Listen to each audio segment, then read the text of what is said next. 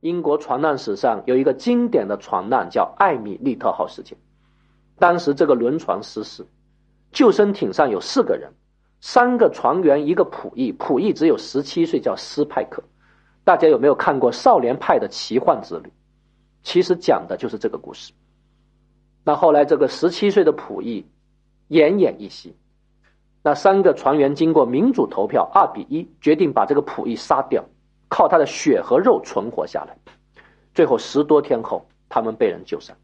那后来这两个杀人的人被判谋杀罪，被处绞刑。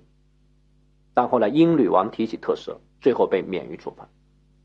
那各位同学觉得，在这个案件中，三个人靠那个小孩的血和肉活下来，把他杀掉，靠吃掉他而存活下来，这叫紧急避险吗？不叫。有很多同学可能会认为这是三大于一的问题，但也有同学会认为。